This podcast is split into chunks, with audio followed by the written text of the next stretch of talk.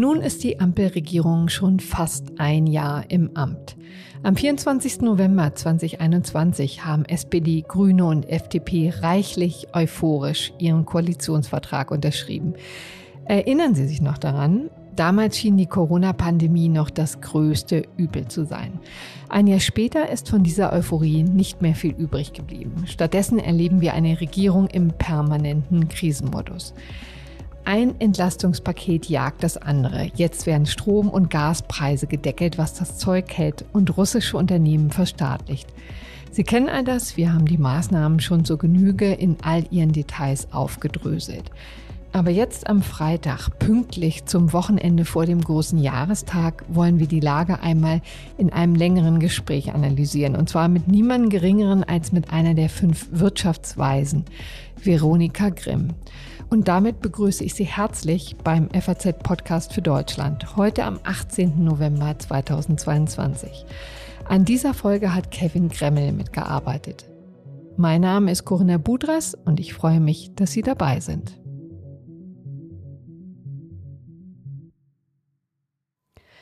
Veronika Grimm ist ein Name, den Sie sicherlich schon häufiger gehört haben in den vergangenen Monaten.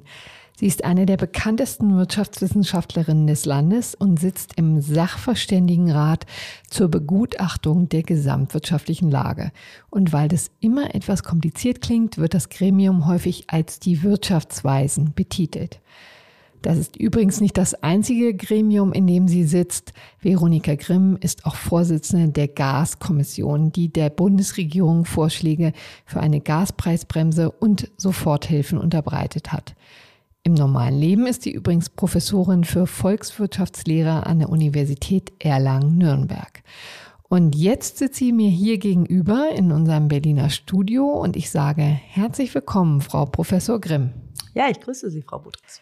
Vielleicht gibt es ja den ein oder anderen Hörer, die eine oder andere Hörerin, die mit dem Sachverständigenrat zur Begutachtung der gesamtwirtschaftlichen Entwicklung nicht ganz vertraut ist.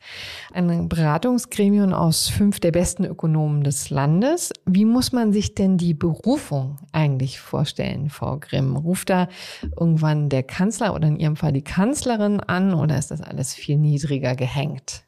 Ja, genau, man kriegt irgendwann einen Anruf und wird gefragt, äh, ob man bereit wäre, in den Sachverständigenrat zu gehen. Und dann ist es so, ich habe mir eine Nacht Bedenkzeit ja. erbeten. Warum? Weil ich das eigentlich immer mache, wenn ich hm. Entscheidungen treffe. Also unterschiedlich. Bei der Gaskommission war es nicht so. Mhm. Da wurde ich gefragt und habe gleich gesagt, ja, das mache ich, aber da war die Zeitschiene auch etwas ambitionierter. Die Gaskommission wurde ja wirklich mhm. eingesetzt, als es schon wirklich gebrannt hat. Aber beim Sachverständigenrat habe ich gesagt, äh, dass ich gerne eine Nacht Bedenkzeit haben möchte. Und dann meinte mein Gesprächspartner, uh, das machen die Männer aber nicht. Wirklich? ja. Ja, also die sagen sofort zu, aber Sie haben erst gesagt, Sie müssen drüber nachdenken. Ganz kurze Frage vielleicht auch dazu. Folgen Sie dann trotzdem immer Ihrem Impuls? Also ist meistens dann die Entscheidung ohnehin die gleiche oder kommt da wirklich nochmal so ein richtiger Reflexionsprozess in Gang? Es kommt darauf an, man überlegt sich das nochmal, aber oftmals entscheidet man sich dann so, wie man sich spontan entschieden hätte. Aber es schadet ja in vielen äh, mhm. Bereichen nicht, wenn man sich die Zeit nimmt. Vor allen Dingen die Berufung in den Sachverständigenrat wird ja dann nicht sofort verkündet, sondern es ist ja dann relativ lange noch geheim mhm. und wird dann irgendwann durchgestochen, wer es ist. Insofern schadet es ja überhaupt nicht, sich noch eine Nacht Bedenkzeit zu nehmen. Also wir haben jetzt ja auch eine ganz besondere Lage. So schlimm war es ja schon lange nicht mehr. Also das, was wir jetzt hier sehen, sie wurden 2020 in den Sachverständigenrat berufen. Da war ja schon die Corona-Krise, durch die sie sich kämpfen mussten. Jetzt wurde noch mal einen draufgesetzt. Für wie gefährlich halten Sie denn die Inflation? In diesem Jahr rechnen Sie mit acht Prozent, im nächsten Jahr mit etwas weniger. Was macht das eigentlich mit den Menschen? Ja, die Krisen, die sich gerade aneinanderreihen, die sind schon heftig. Also auch im Sachverständigenrat sind wir ja äh, seit meiner Berufung im Krisenmodus. Erst haben wir uns gar nicht kennengelernt, sondern haben nur digital miteinander interagiert. Jetzt hat sich mit dem russischen Angriff auf die Ukraine nochmal eins draufgesetzt. Die Inflationsentwicklung haben Sie angesprochen, ist sehr, sehr dynamisch. Und natürlich vor allen Dingen auch die Energiepreise, die nochmal richtig angezogen haben. Und das macht schon was mit den Menschen und mit der Wirtschaft. Es ist so, dass wir ja jetzt ja die äh, doch restriktive geldpolitische äh, Reaktion haben, die auch wichtig ist, mhm. um die Inflation wieder in den Griff zu bekommen. Es ist ganz wichtig, dass die Inflationserwartungen verankert bleiben, weil sonst natürlich Zweitrundeneffekte einsetzen. Mhm. Wenn die Menschen glauben, die Inflation äh, bleibt weiter dynamisch und bleibt hoch, dann sind die Lohnabschlüsse höher, dann gibt es Vorratskäufe, weil man denkt, man kauft mal mhm. noch ein, solange es noch günstig ist und das befeuert dann wieder die Inflation. Und äh, das muss natürlich unbedingt vermieden werden. Ich glaube, wir sind jetzt im nächsten Jahr, werden wir noch in einer Phase sein, in der die die Inflation sehr hoch ist. Ende des Jahres erwarten wir so vier, fünf Prozent mhm. immer noch, Ende mhm. nächsten Jahres. Und dann werden wir wieder in eine Region kommen, die wir historisch kannten. Mhm. Aber das ist schon eine Situation, die sehr herausfordernd ist. Und in dieser Situation muss man ja interessanterweise die Wirtschaft abwürgen, ne? auf sehr unsanfte Art und Weise. Das ist wahrscheinlich politisch auch nicht ganz einfach. Das ist nicht ganz einfach. Es ist ja auch eine angebotsgetriebene Inflation. Wir haben zu wenig Angebot, die Lieferketten sind mhm. gestört, wir haben zu hohe Energiepreise und deswegen ist das Angebot in Stocken geraten. Und gleichzeitig haben wir nach der Corona-Pandemie so einen Nachfrageimpuls wieder gehabt. Die mhm. Wirtschaft hat sich wieder erholt. Das hat die Inflation dann natürlich angekurbelt. Was Jetzt ja eigentlich gut wir, ist. Ne? Was eigentlich gut ist, aber was natürlich auch äh, gegeben diese Restriktionen beim Angebot einen Preisdruck entfacht hat, den mhm. wir jetzt wieder einfangen müssen und die Geldpolitik richtig wichtig. Die führt dazu, dass die Nachfrage eingebremst wird, aber eben nicht mhm. sofort. Deswegen erwarten wir fürs nächste Jahr ja auch noch relativ hohe Inflationsraten. Die Geldpolitik wirkt nicht sofort und man muss ja auch sehen, dass die Energiepreise, die gehen jetzt erst Stück für Stück rein in die Kerninflation. Also mhm. Erst war Energie teuer, jetzt steigt die Kerninflation, also die Preissteigerungen bei allen Gütern, bei Dienstleistungen. Was meinen Sie denn Und konkret mit Kerninflation? Das ist eben die Inflation, die so ganz breit alle Güter und Dienstleistungen mhm. betrifft. Und das ist jetzt natürlich so, dass die hohen Energiepreise der Unternehmen jetzt sozusagen auch in den Güterpreisen zum Ausdruck kommen. Die Güterpreise erhöhen sich und das sind natürlich Effekte, die dann erstmal sich aufbäumen und dann wieder abnehmen. Klingt natürlich sehr abstrakt, aber die Leute kriegen das unmittelbar zu spüren und deswegen auch die Bundesregierung. Nun ist es ja ihre Aufgabe, das Regierungshandeln zu bewerten und Vorschläge zu machen. Jetzt ist die Ampel ja nun fast ein Jahr im Amt. Wie wäre denn Ihr Zwischenfazit, wenn Sie es mal ganz frisch von der Leber weg sagen? Machen die das eigentlich einigermaßen gut? Ja, ich glaube, erstmal muss man sehen, dass die mit einem ganz anderen Programm gestartet mhm. sind, als sie jetzt umsetzen müssen.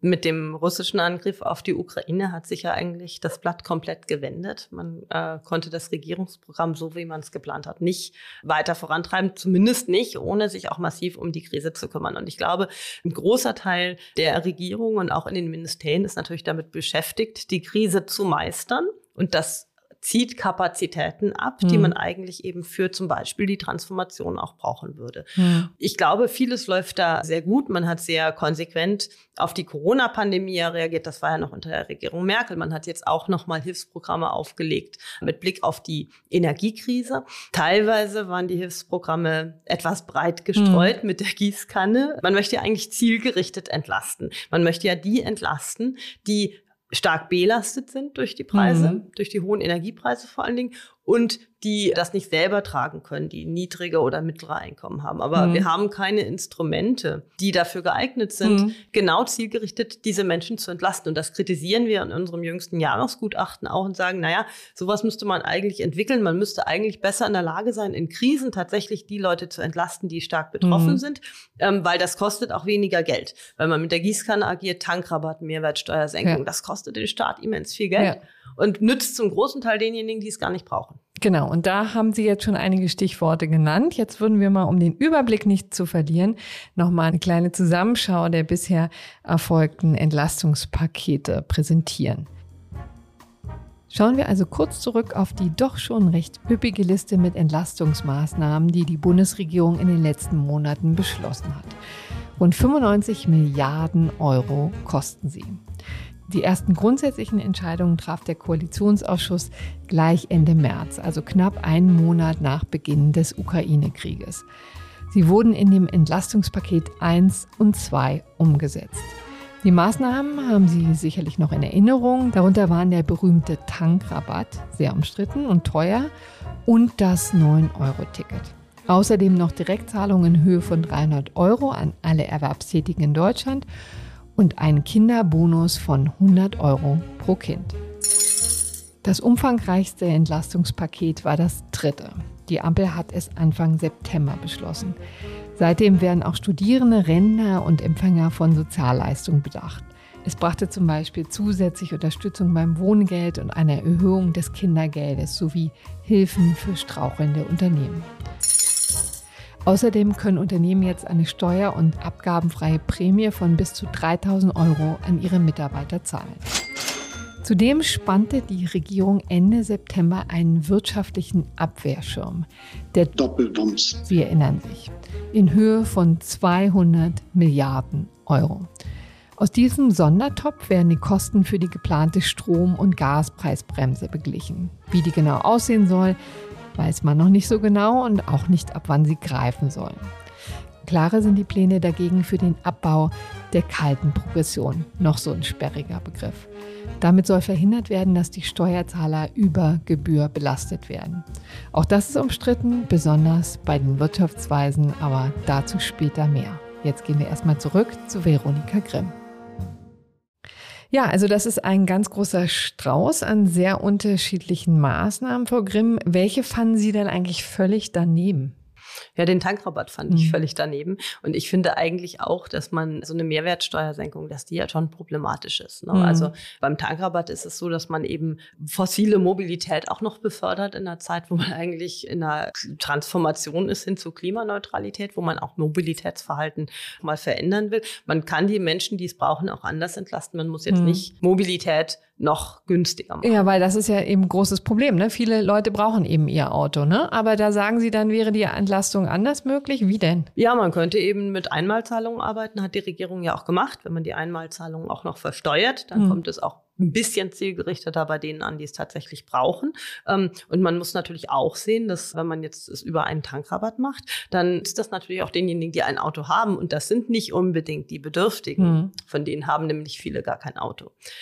Insofern sehr gemischtes Bild. Einige Maßnahmen waren positiv zu bewerten. Also die Einmalzahlung, das war ein ja. guter, das war eine gute Initiative, dass man mit Einmalzahlungen sozusagen an die Menschen herantritt. Aber da sieht man gleich schon wieder, da erreichen wir die Rentner nicht mit, da erreichen wir die Studierenden nicht mit. Diejenigen, die tatsächlich über das Sozialsystem, über, das, über andere Transfers erreicht werden können, die werden auch über andere Transfers erreicht, aber wir kriegen eben hm. signifikante Bevölkerungsgruppen damit nicht. Und das ist natürlich ein Problem. Ja, also das ist eine wichtige Sache, die vielleicht auch für die Zukunft mal geändert werden müsste, dass man da zielgerichteter genau. entlasten kann.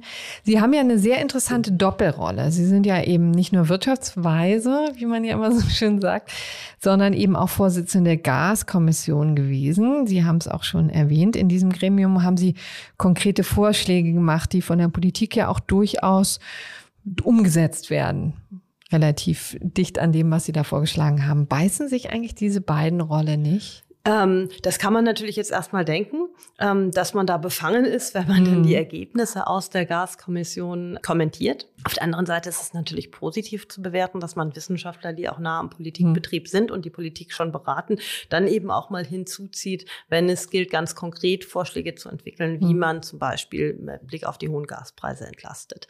In dieser ganz konkreten Situation war es ja so, dass es schon viele wissenschaftliche Vorschläge gab und unsere mhm. Rolle in der Gaskommission eigentlich war, diese wissenschaftlichen Vorschläge so ein bisschen miteinander abzugleichen und dann an dem zu spiegeln, was in der Realität tatsächlich machbar ist. Hm. Und da saßen ja auch die Versorger, die Vermieterverbände mit am Tisch. Und die haben natürlich bei allen möglichen Vorschlägen aus der Wissenschaft gemacht, also zum Beispiel zielgerichtet den bedürftigen Gaskunden Zahlungen zukommen zu lassen, gesagt, naja, es geht eben nicht. Hm. Wir kennen eben nur den Gasanschluss. Wir wissen nicht, ob ja. da ein Unternehmen dahinter ist oder ein Hochhaus mit vielen Mietparteien oder ein Einfamilienhaus mit einem großen Pool. Hm. Und da muss man sich mit den Realitäten anfreunden. Und insofern ist das, glaube ich, hm. sinnvoll. Wir haben dann auch teilweise im Gutachten des Sachverständigenrats Dinge aufgegriffen. Wir haben auch auch einige ähm, Aspekte durchaus nochmal darüber hinaus ausdifferenziert, zum Beispiel bei der Konditionalität. Es gab ja eine große Diskussion in der Gaskommission, die auch kontrovers mhm. war. Welche Bedingungen sollen denn für Unternehmen an diese Hilfen geknüpft ja. werden? Da haben wir in der Gaskommission uns auf diesen Vorschlag der Standortgarantie geeinigt dass ein Unternehmen, das äh, die Zuwendungen aus der Gaspreisbremse bekommt, seinen Standort erhalten ja. muss. Aber es gab natürlich viele verschiedene Forderungen, auch aus der Wissenschaft. Ich hätte mir damals gewünscht, dass man das breiter diskutiert und für und wieder verschiedene Konditionalitäten nochmal ausdifferenziert in dem Bericht. Da haben wir uns in der Wissenschaft nicht durchgesetzt, was aber auch in Ordnung ist. Wir haben aber dann im Sachverständigenratsgutachten das nochmal ausdifferenziert und mhm. da verschiedene Aspekte nochmal deutlicher beleuchtet. Ich glaube, das ist auch wichtig für die Politik, um Entscheidungen zu treffen, weil es gibt ja deutliche Argumente dagegen, jetzt stark zu konditionieren, aber mhm. es gibt eben auch Argumente dafür. Genau, in der Tat, da ist ein Kritikpunkt ja auch immer, dass die Unternehmen sich ja dann quasi in Geiselhaft begeben. Das ist vielleicht etwas ähm, zu viel gesagt, aber sie verstehen den Gedanken, ne, dass man sich sozusagen da sehr kettet und vielleicht auch Zusagen geben muss, die man gar nicht geben kann, um die Hilfe zu bekommen. Nämlich so eine Standortsicherung ist natürlich auch ein starkes Commitment von den Unternehmen. Ne? Genau, da gab es ja auch, äh, da gab es ja auch Widerstand. Mhm. Ähm, genau, der DEKK hat da ja auch ein Sondervotum abgegeben. Genau. Äh, genau, weil diese Bedingung, die dann in der Kommission verabschiedet wurde, aus Sicht äh, der Familienunternehmen zum Beispiel zu scharf, als zu scharf empfunden ja. wurde. Ich darf es auch mal ganz platt machen äh, in Bezug auf Ihre Doppelrolle. Sie haben als Wirtschaftsweise, haben Sie ja kritisiert, dass die Maßnahmen zu breit gestreut werden. Allerdings sind das eben genau diese Maßnahmen, also Stichwort Soforthilfen und auch die Gaspreisbremse, die dann im Februar oder März kommen soll, die eben tatsächlich für alle sind. Das scheint mir ein ganz klein bisschen schizophren zu sein. Wie kommt man damit klar? Damit kommt man klar, indem man sich anguckt, was ist denn umsetzbar. Es hm. war ja so, dass man schon im Sommer gesehen hat, die Gaspreise haben sich am Großhandel verzehnfacht. Hm. Also man hat im Sommer schon gesehen, da rollt eine Kostenlawine auf die Verbraucher zu. Und zwar nicht eine Verdopplung, sondern eher eine Verfünffachung ja. bis Verachtfachung der Preise. Also wenn ein Haushalt plötzlich eine achtmal so hohe ähm, Gasrechnung hat, dann kann das auch ein Haushalt im mittleren Einkommensbereich nicht mehr mhm. stemmen. Bei den Unternehmen genauso. Das sind einfach signifikante Kostenzuwächse.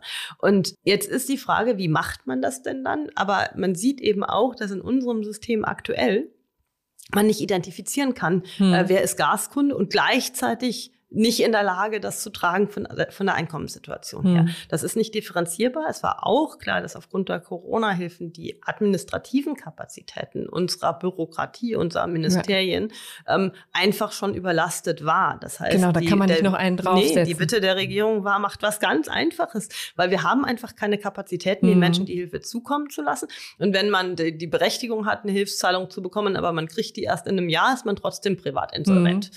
Und ähm, das ist eben das Problem gewesen. Und vor dem Hintergrund, da haben wir schon mit uns gerungen und haben uns auch drüber geärgert. Aber dann war eben wichtiger, diejenigen, denen man helfen muss, zu helfen und mhm. dabei ähm, eben hinzunehmen, dass auch Leuten geholfen wird, denen man nicht helfen muss. Aber ist es denn nicht so wirklich so fundamental, diese Veränderung? Sie haben es ja gesagt, wir reden ja hier eben nicht nur darum, dass es sich verdoppelt, die Energiepreise, sondern verfünffacht oder verachtfacht. Kann man da nicht einfach sagen, okay, das trifft jeden selbst, die, die es wirklich eigentlich die, die ordentlich was auf der Kante haben? Ja, aber es gibt eben auch Menschen, die können das trotzdem zahlen oder hm.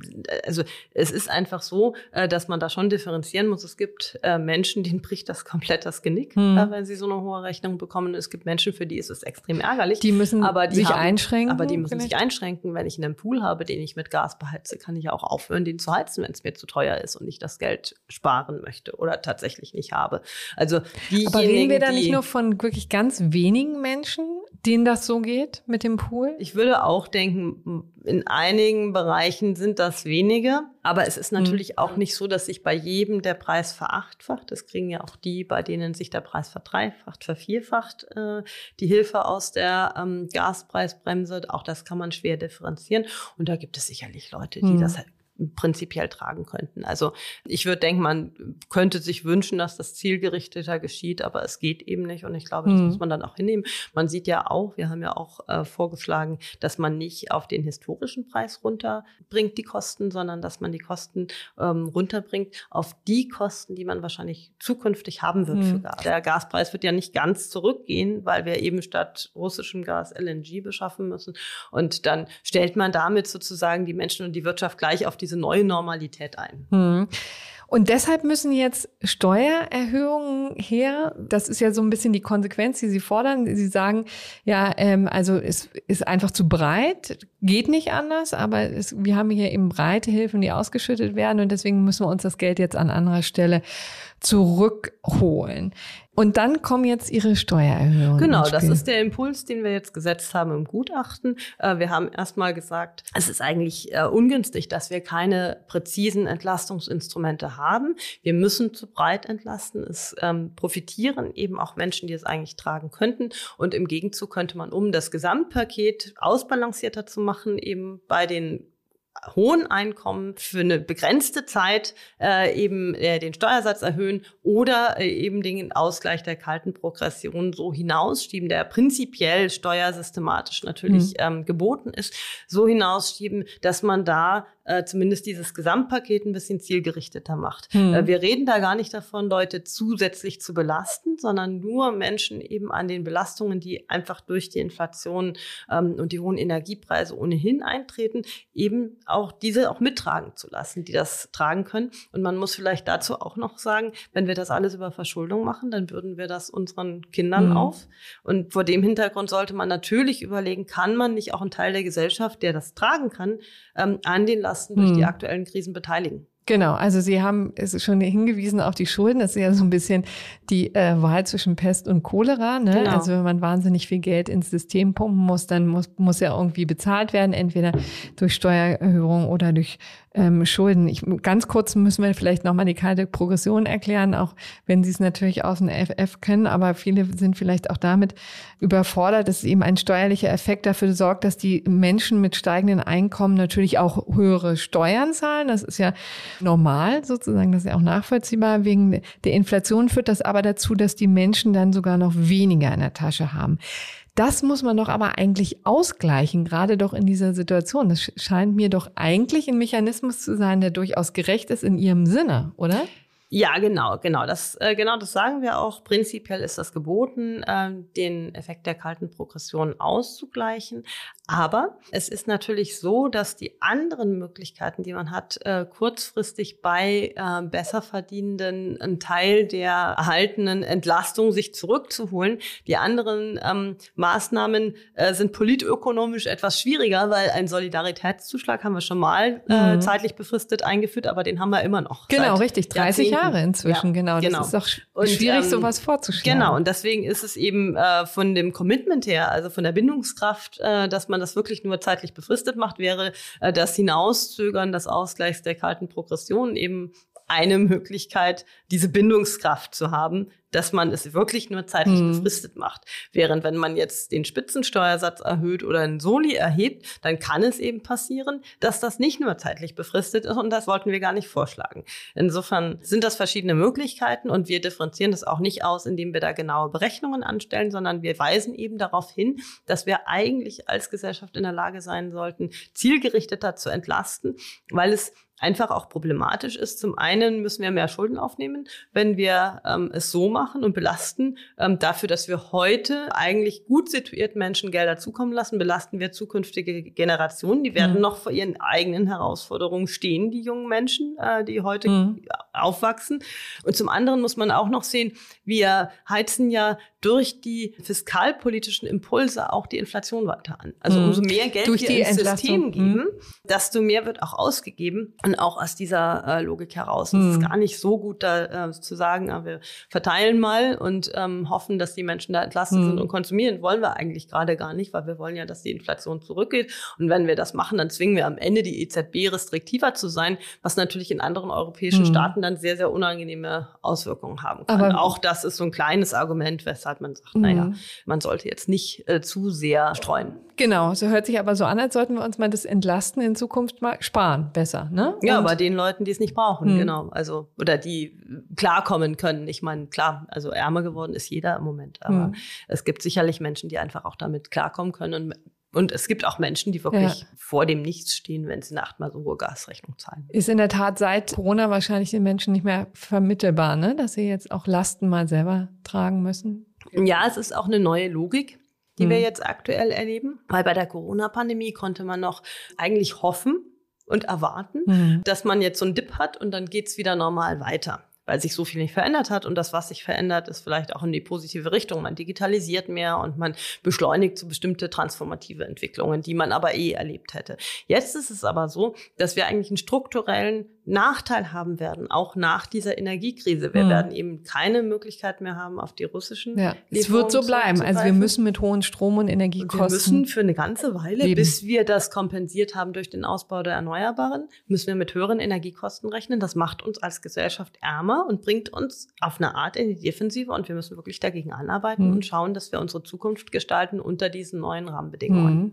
Also aber in der Tat, in der Zukunft gezieltere Entlastung, wenn überhaupt, um es mal deutlich zu sagen. Ne? Genau, man muss sich auch wieder gewöhnen, äh, dass nicht der Staat bei jeder Gelegenheit hm. eingreift. Wobei man jetzt auch sagen muss, dass bei solchen Kostenexplosionen wie aktuell äh, bei den Gasverbrauchern natürlich äh, muss der Staat da auch seine Versicherungsfunktion wahrnehmen. Hm. Also das ist auch völlig in Ordnung und das bezweifelt eigentlich auch kein Ökonom. Hm. Aber jetzt haben Sie nun sehr umstrittene Vorschläge gemacht, für die Sie auch ordentlich Kritik eingesteckt haben, insbesondere was die Steuererhöhungsaspekte angeht. Glauben Sie denn, dass die Ampel das tatsächlich auch um setzt?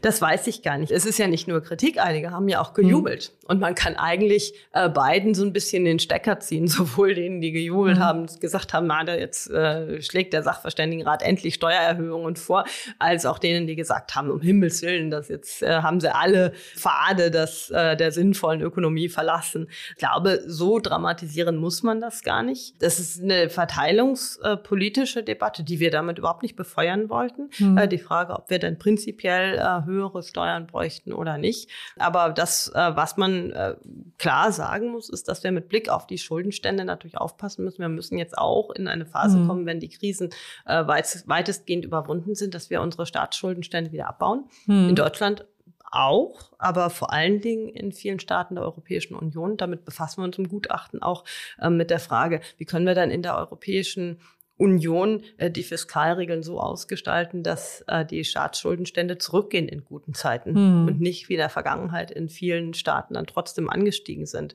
obwohl es wirtschaftlich eigentlich möglich gewesen wäre, die Staatsschulden zu reduzieren. Hm. Genau, da könnte ja dann das nächste Problem auf uns zukommen.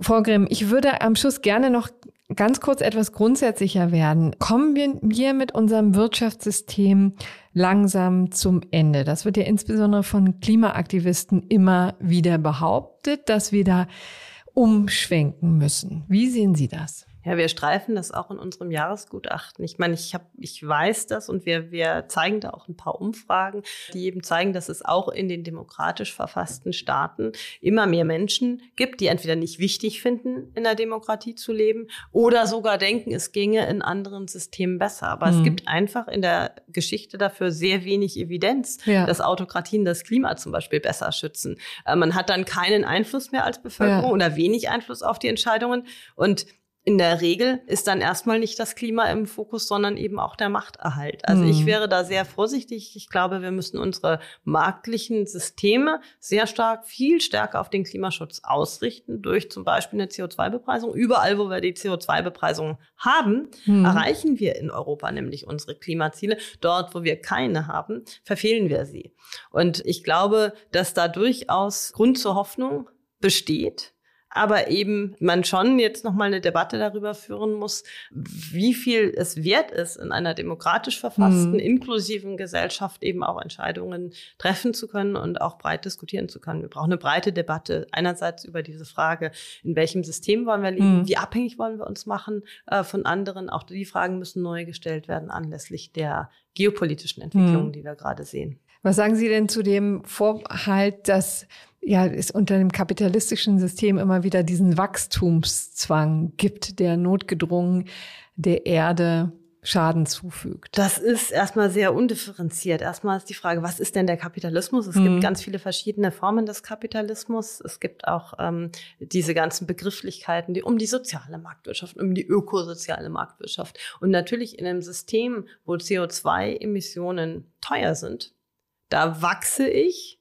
dadurch, dass ich Technologien entwickle, sie zu vermeiden. Hm. Oder dass ich äh, Ideen entwickle, sie zu vermeiden, indem ich den Menschen es attraktiv mache, zum Beispiel nicht so mobil zu sein und mehr zum Beispiel digital äh, zu machen. Das sind alles Geschäftsmodelle, die darauf basieren, dass Menschen weniger machen. Und auch das kann Wachstum erzeugen, zumindest so, wie wir Wachstum berechnen, weil es einfach Wertschöpfung erzeugt, weil die Leute bereit mhm. sind, dafür zu zahlen, sich nicht fortzubewegen, sondern zum Beispiel digital äh, miteinander zu interagieren. Und dieser einfache Zusammenhang, Wachstum bedeutet, dass die Leute immer mehr materielle Güter konsumieren.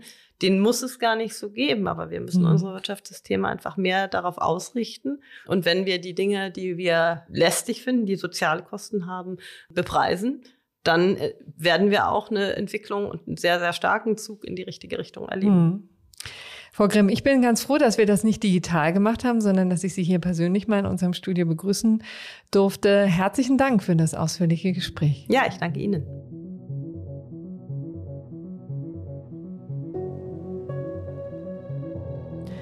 Das war er also, unser FAZ-Podcast für Deutschland. Diesmal mit einem längeren Interview zum ersten Jahr der Ampelkoalition mit der Wirtschaftsweisen Veronika Grimm. Ich bedanke mich für Ihre Aufmerksamkeit und wünsche Ihnen ein schönes, möglichst unbelastetes Wochenende. Wir freuen uns über Ihr Feedback oder auch eine Bewertung, gerne auch per E-Mail an podcast.faz.de. Ich sage, machen Sie es gut und bis bald. Tschüss!